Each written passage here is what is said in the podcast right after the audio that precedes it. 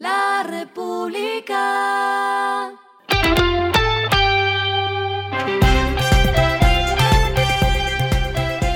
de la jornada, esto es lo que debes saber sobre el comportamiento de los negocios, las finanzas y la economía. Las movidas de hoy fueron.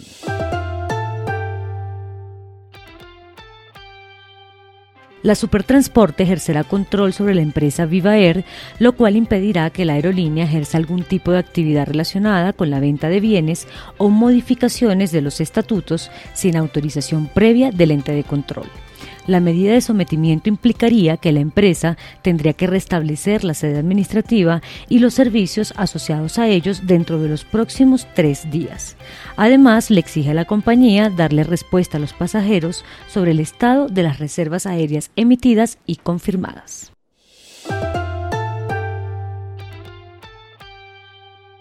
Mazda Colombia no prorrogará ni renovará contrato con Hanna Motors para la comercialización de los vehículos de la marca.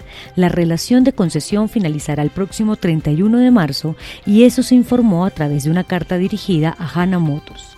Hasta el momento, la compañía no ha dado información sobre cuál ha sido la razón para no renovar el contrato que tenía con esta compañía, pero es de conocimiento público que el concesionario que distribuye exclusivamente los autos Mazda en la costa caribe desde hace 23 años está en lío jurídico ante la Superintendencia de Industria y Comercio.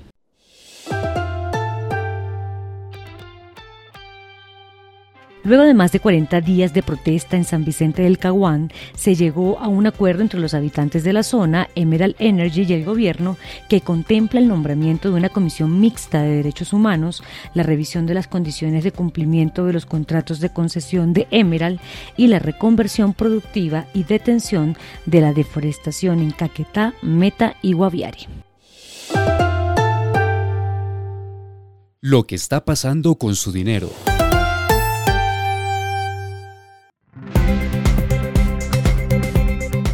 LR realizó un sondeo para determinar cuáles son las acciones más rentables, teniendo en cuenta el precio del viernes pasado y el dividendo. Por ahora, el primer lugar se lo lleva Ecopetrol con un rendimiento de 21,7% y una propuesta de pago por dividendo de 593 pesos.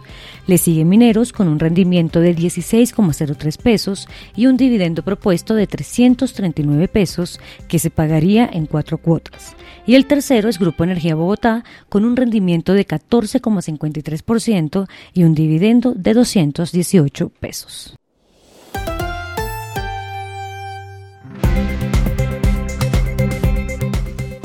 Los indicadores que debe tener en cuenta. El dólar cerró en 4.734,42 pesos, bajó 46,47 pesos. El euro cerró en 5.040,26 pesos, bajó 34,65 pesos. El petróleo se cotizó en 80,50 dólares el barril, la carga de café se vende a 2 millones mil pesos y en la bolsa se cotiza a 2,28 dólares. Lo clave en el día.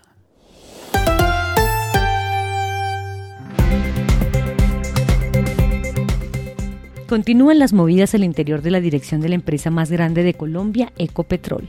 A la salida de Carlos Gustavo Cano se sumarían las de Santiago Perdomo y Sergio Restrepo. Así lo confirmó este medio el presidente de la Junta Directiva de Ecopetrol, Saúl Catán, quien afirmó que ellos ya cumplen el periodo y se están considerando nuevos nombres. Dos de esos nombres que suenan para reemplazar a Restrepo y Perdomo son Claudia Isabel González Sánchez y Luis Alberto Zuleta Jaramillo. A esta hora en el mundo. Iberia tramitará en Bruselas la compra de Air Europa una vez salgan números de 2022. Una de las condiciones para que este acuerdo se perfeccione es obtener la autorización de las autoridades antimonopolio que velarán porque en las rutas de ambas aerolíneas pueda seguir existiendo competencia.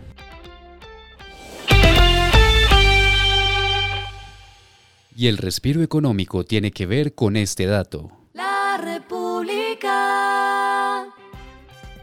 Desde 3.420 dólares podrá recorrer el río Magdalena en un crucero de lujo el próximo año.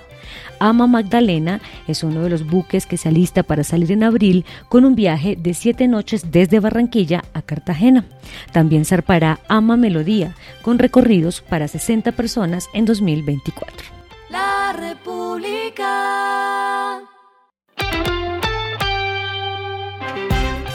Y finalizamos con el editorial de mañana los funcionarios y su declaración de renta.